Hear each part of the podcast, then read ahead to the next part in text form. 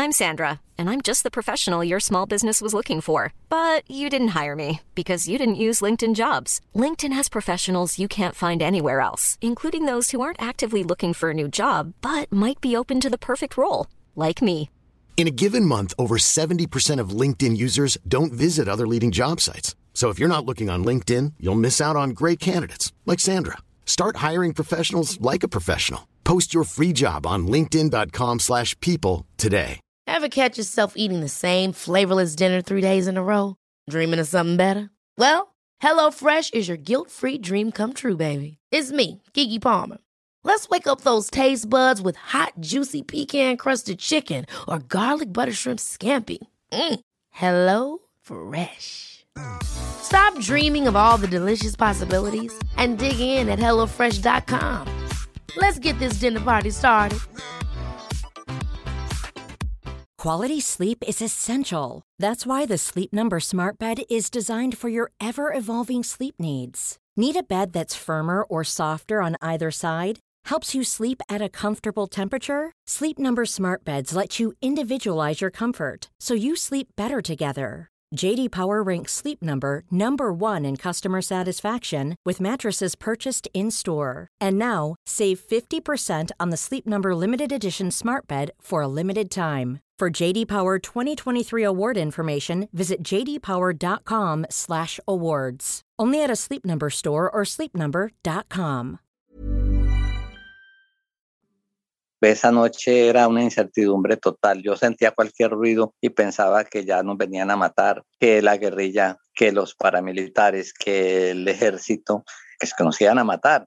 José Antonio Saldarriaga estaba en el puente de entrada de su pueblo, Valparaíso en el Caquetá, al suroccidente de Colombia, una zona ubicada en la cabeza de la Amazonía. Pero yo siempre pensando en que había que arriesgar, porque pues de todas maneras lo que estaba en juego no era de, de poca monta. Lo que estaba en juego era una exploración petrolera que afectaría directamente unas 20.000 hectáreas en tres municipios del Caquetá.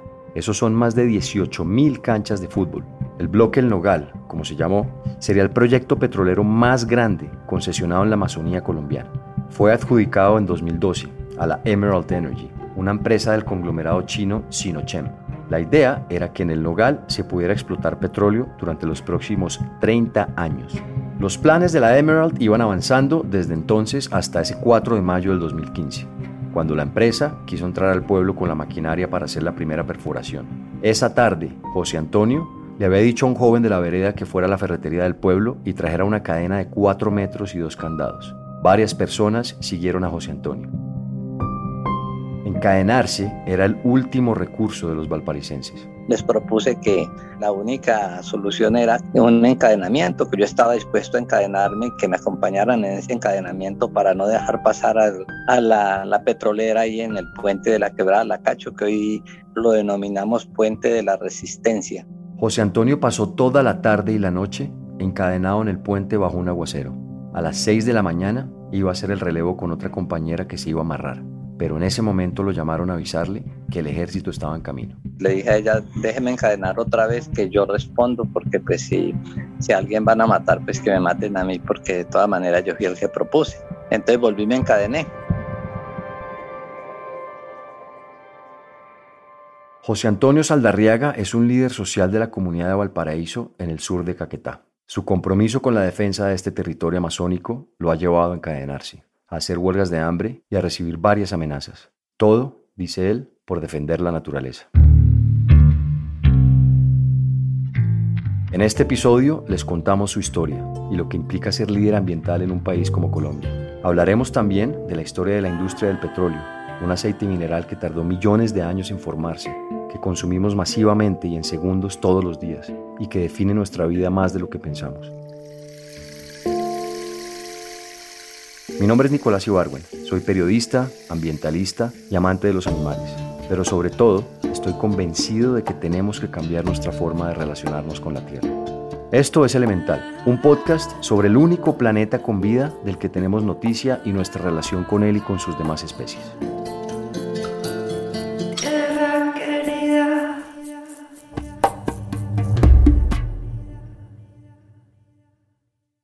José Antonio Saldarriaga nació en el Valle del Cauca, pero ha pasado la mayor parte de su vida en el Caquetá. cuando tenía seis años, mis padres me llevaron a la costa atlántica. Allá estuve hasta los 15 años y de ahí entonces ya se vinieron conmigo para el Caquetá. Y eso hace que estoy acá en el Caquetá más o menos unos 48, 49 años. La familia de José Antonio era numerosa y vivía en un lugar muy precario. Mi infancia fue una infancia bastante difícil porque en la parte donde viví mi tiempo de adolescencia no había escuela ni colegio cerca. No pude hacer ninguna clase de estudios. Ya los estudios que tengo, que son pocos, pero ya los vine a realizar siendo adulto. Su sueño de niño era ser músico, cantante de música vallenata. pero fue, fue frustrado porque pues nunca, nunca pude estudiar música, entonces pues siempre fue dedicado al agro, a la producción de productos de pan coger y posteriormente a la ganadería. Por varios años se dedicó a trabajar la tierra y por esa época de su juventud supo de la Texas Petroleum, una empresa que tenía un pozo petrolero en Valparaíso desde 1959. La gente miraba el tema del petróleo como una gran oportunidad para que el municipio, el territorio tuviera desarrollo. Esto, por supuesto, tenía sentido, pues incluso hoy hay una idea común de que la civilización depende de aprovecharse de la naturaleza para el beneficio humano y para el progreso. En el caso del petróleo, además la cotidianidad demuestra su importancia. Están las telas sintéticas que usamos, en el plástico, el combustible con el que se mueve el transporte terrestre, marino y aéreo y con el que funcionan las máquinas de la agroindustria que producen varios de nuestros alimentos, está en el asfalto de las carreteras, en los paneles solares, en la energía que viene del gas, inclusive la crema dental, detergentes, perfumes, fertilizantes y hasta los chicles son derivados del petróleo. Omnipresente y poderoso, el petróleo ha sido una mitología de la bonanza en nuestra cultura. No era extraño que la gente se ilusionara con extraerlo en su territorio. Pero a pesar de la aparente prosperidad económica que podría traer el petróleo y su promesa de desarrollo, José Antonio estaba viendo la otra cara del asunto. Mi pensamiento era un poco contrario porque desde muy niño mi padre y las noticias que alcanzaba a escuchar me hablaban de las consecuencias que traían las multinacionales para Colombia, que lo que traían era desolación ambiental y violencia. No confiaba en la petrolera, así que mientras trabajaba como campesino, había decidido unirse a diferentes grupos de defensa de la naturaleza del Caquetá. Antes de la llegada de la Emerald al departamento, los campesinos ya eran conscientes de lo que estaba pasando en la Amazonía caqueteña, pues desde hacía mucho tiempo era un lugar predilecto para el extractivismo, considerada una tierra de nadie, un paraíso saqueable. Debido al abandono estatal en la región, la gente se había asociado, se habían creado las comisiones por la vida del agua, unos espacios en los que formaban a la comunidad en temas de cuidado del agua y la protección de los bosques. Comenzamos a mirar como que se abría una ventana de conocimiento para comenzar como a poner más los pies sobre la tierra, sobre lo que podía darse con el extractivismo y con todas las consecuencias que eso llevaba para el agua. El Caquetá es uno de los departamentos de Colombia con más reservas de agua.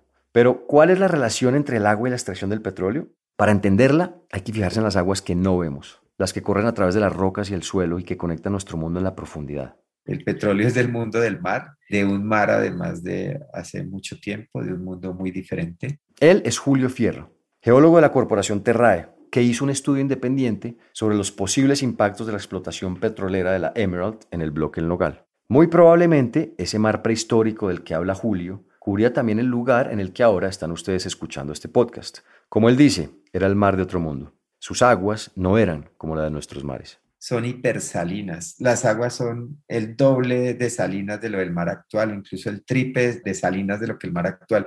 Entonces, cuando eso está ya guardado en el subsuelo, pues no pasa nada, pero cuando tú sacas esto y puedes botarlo de cualquier manera o se te puede regar en un accidente, se generan, pues, por supuesto, unos impactos ambientales extremadamente fuertes. El petróleo está también en ese lugar subterráneo, atrapado entre piedras y agua salada. Cuando lo extraemos con maquinaria, esa agua salada, junto a químicos naturales, puede liberarse y contaminar la red por la que se mueven las aguas dulces.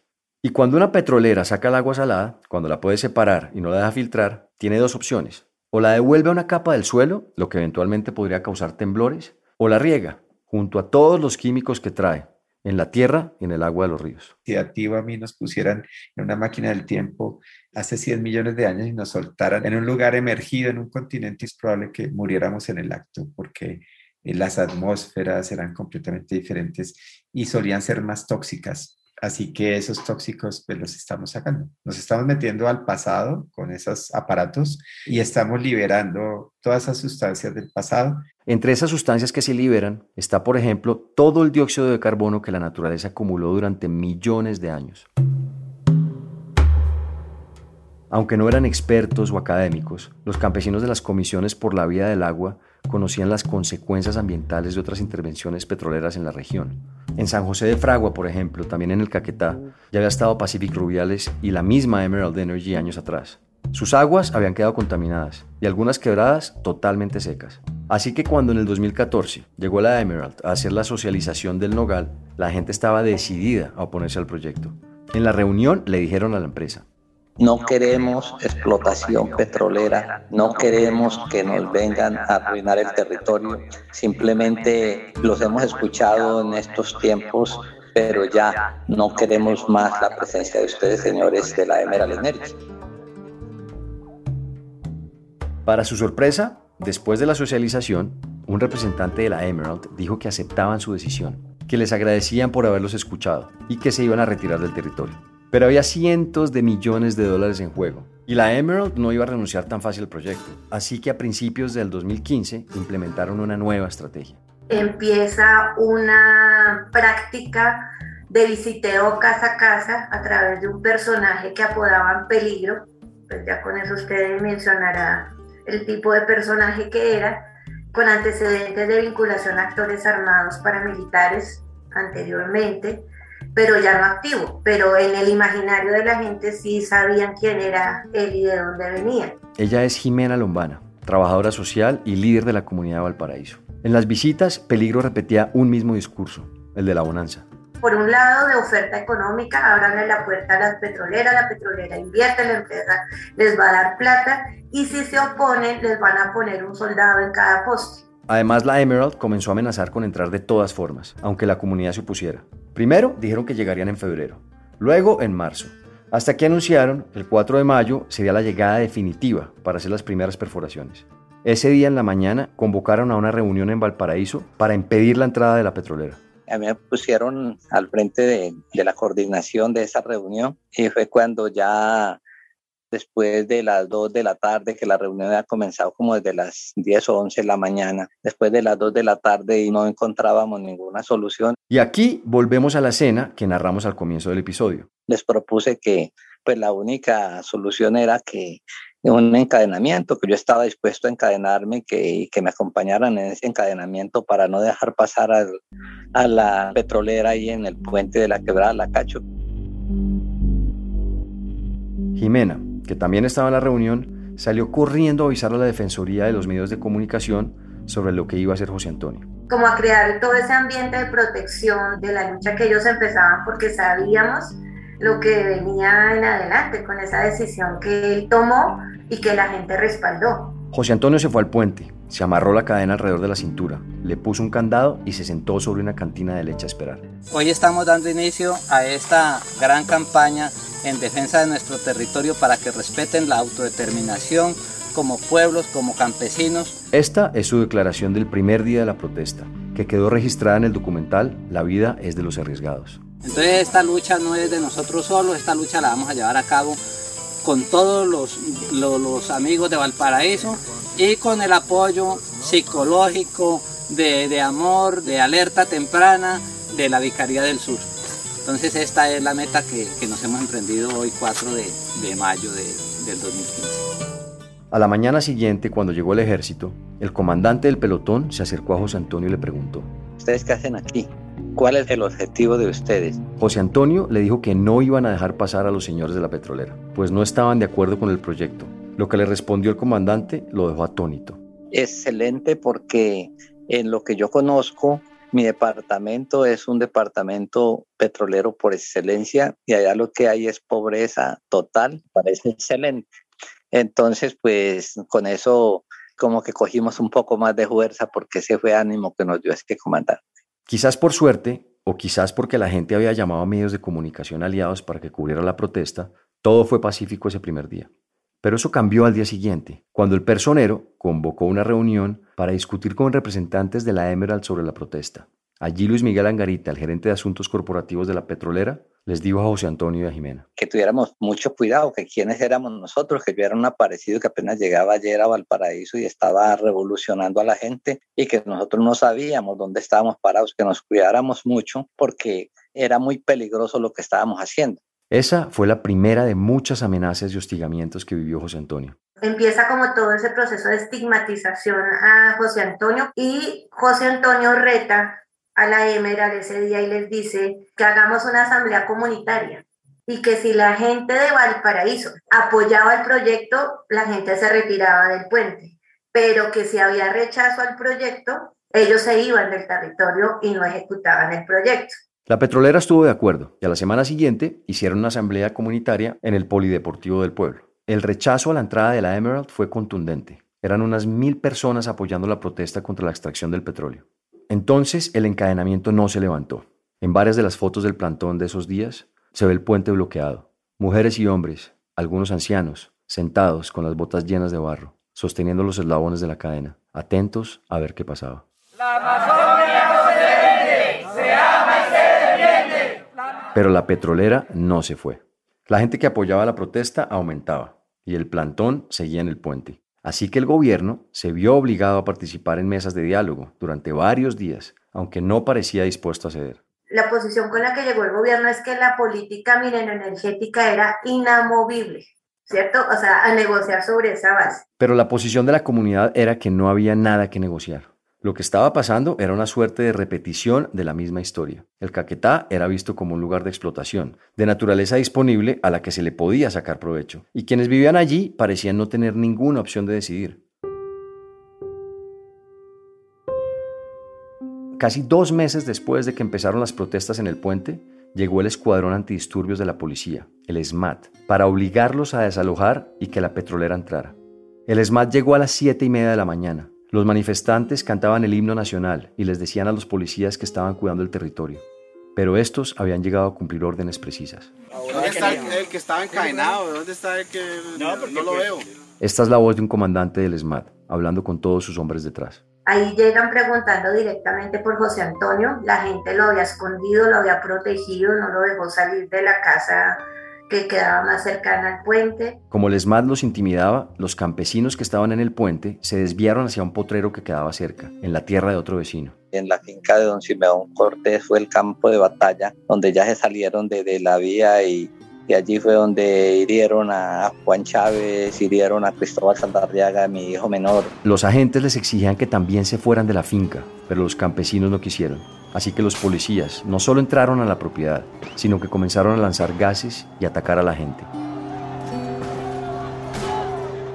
A uno de los manifestantes, que estaba sobre su caballo, le lanzaron un bote de gas lacrimógeno. José Antonio, que estaba en un lugar cercano, lo pudo ver. Para mí lo más impresionante es mirar cuando le dispararon los señores del ESMAD a Juan Chávez por allá unos tres metros de distancia directamente a la cabeza que se la desfondaron.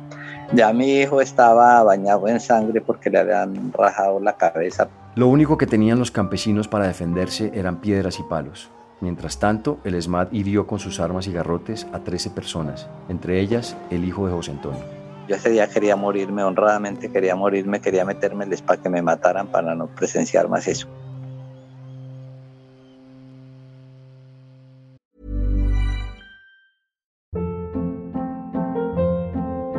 Hold up. What was that? Boring. No flavor. That was as bad as those leftovers you ate all week. Kiki Palmer here, and it's time to say hello to something fresh and guilt-free. Hello Fresh. Jazz up dinner with pecan-crusted chicken or garlic butter shrimp scampi. Now that's music to my mouth. Hello Fresh. Let's get this dinner party started. Discover all the delicious possibilities at hellofresh.com.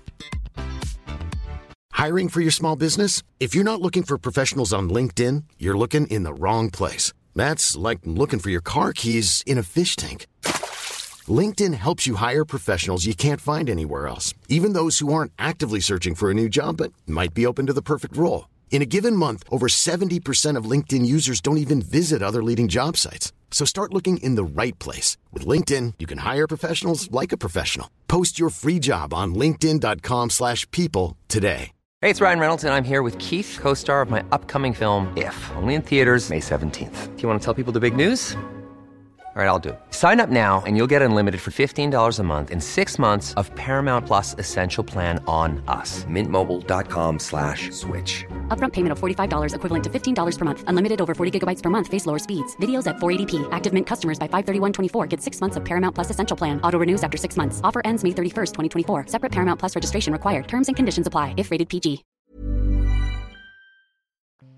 Los campesinos resistieron lo que pudieron. Incluso después de ese primer ataque del SMAT, regresaron al puente y protestaron cinco días más. Pero al final, los policías lograron desalojarlos y permitir la entrada de la petrolera para hacer una primera perforación.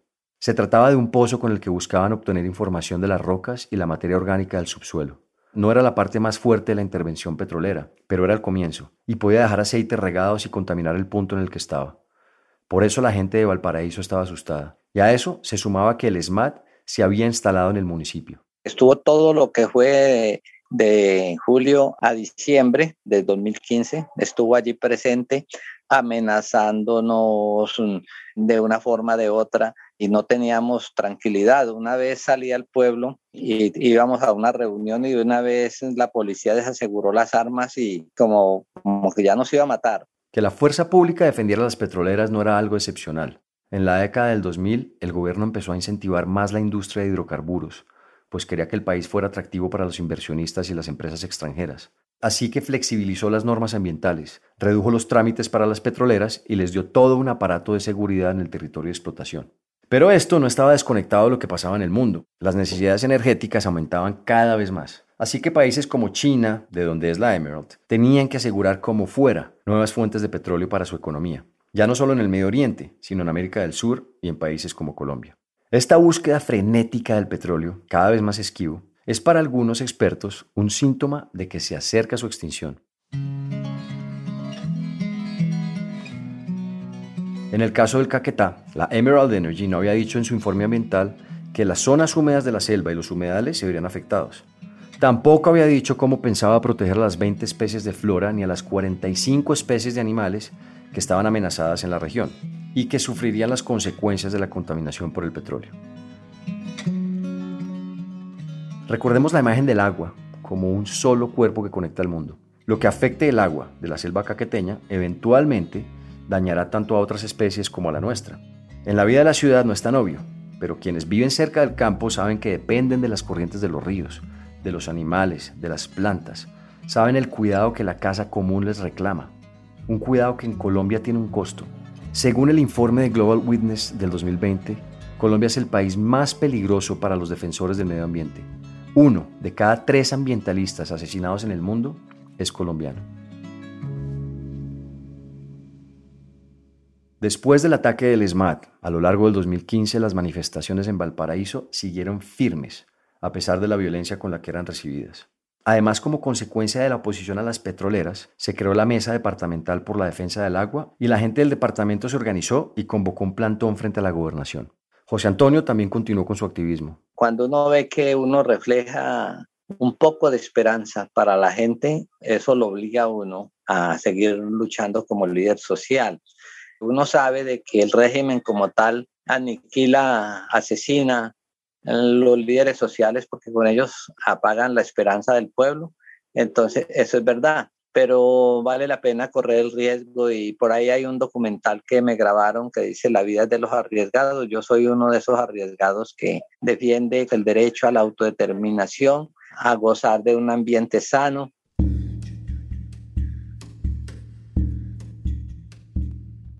La petrolera siguió adelantando trabajos sin la licencia social es decir, sin la aprobación de quienes vivían en el territorio. Luego, en el 2016, comenzó la exploración sísmica en varios municipios del Caquetá. Aquí de nuevo Julio Fierro lo explica. La exploración sísmica, en cambio, ya es una intervención territorial bastante fuerte. Y en esa intervención territorial nosotros conocemos casos que no han sido documentados, pero hemos visto y que no tienen otra explicación. Tiene una asociación temporal y espacial y es acuíferos, por ejemplo en Casanare, que se han roto porque cuando se hace sísmica se meten unos detonantes y se hace una explosión. Los campesinos de la región que trataron de hacer seguimiento a las consecuencias de esta exploración sísmica fueron reprimidos otra vez. Por ejemplo, el presidente de la Junta de Acción Comunal de una vereda del municipio, Wilson Baquiru, fue herido por un proyectil de fusil del ejército. Él denunció la agresión, pero no pasó nada. Wilson tiene toda la bala en su cuerpo y está afectado emocional y físicamente.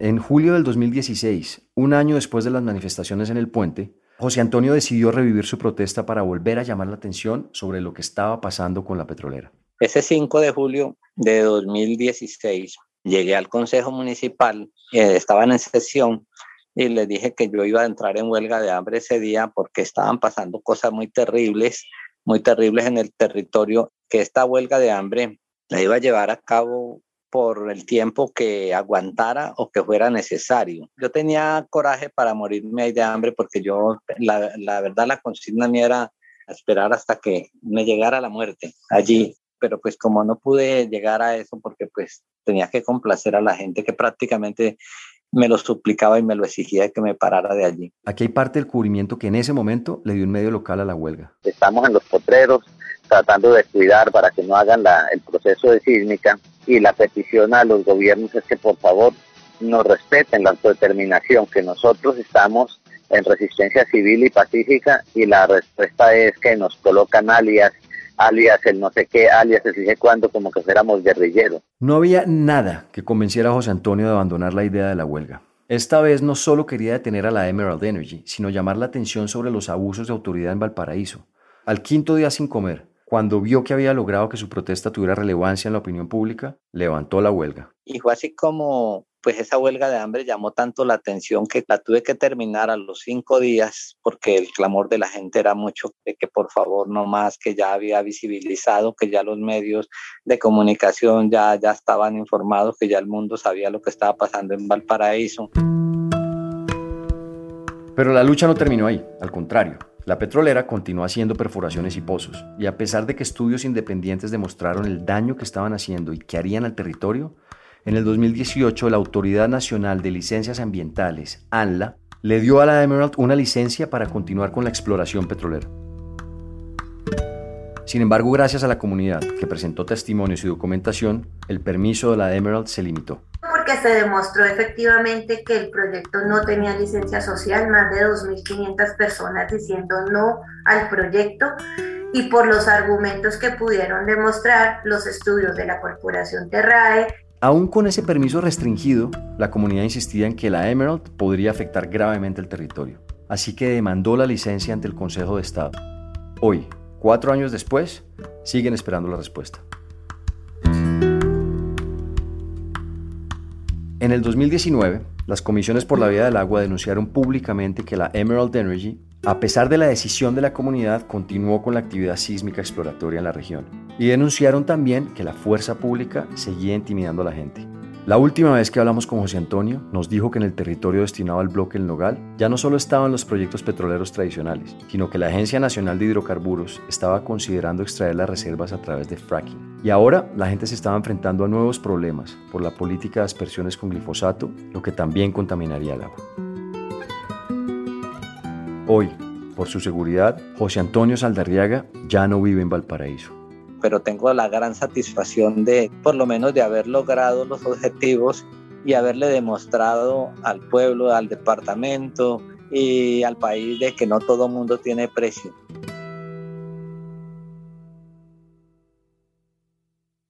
En el próximo episodio, este es un refugio de las mariposas, de las aves, de los insectos, de los gusanos, de las serpientes, de los árboles, de las flores de la naturaleza.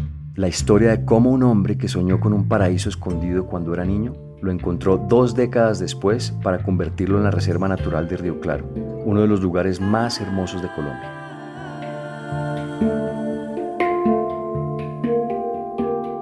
Este episodio es una coproducción de Nicolás Ibargüen, el equipo de la no ficción y de Excel. La investigación es de Juanita Rico y Consuelo Pardo. El guion es de Consuelo Pardo y la edición de Tatiana Lozano y Miguel Reyes. La mezcla y el diseño de sonido son de Valentina Fonseca y Daniel Díaz.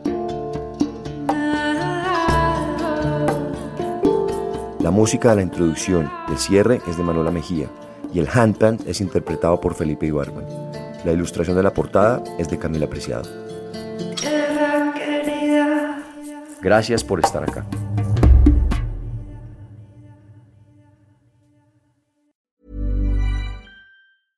Even when we're on a budget, we still deserve nice things. Quince is a place to scoop up stunning high-end goods for 50 to 80% less than similar brands. They have buttery soft cashmere sweaters starting at $50, luxurious Italian leather bags, and so much more. Plus, Quince only works with factories that use safe, ethical, and responsible manufacturing. Get the high-end goods you'll love without the high price tag with Quince.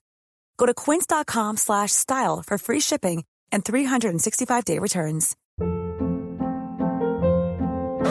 Hold up. What was that? Boring. No flavor. That was as bad as those leftovers you ate all week. Kiki Palmer here, and it's time to say hello to something fresh and guilt-free. Hello Fresh. Jazz up dinner with pecan-crusted chicken or garlic butter shrimp scampi. Now that's music to my mouth. Hello Fresh. Let's get this dinner party started. Discover all the delicious possibilities at hellofresh.com.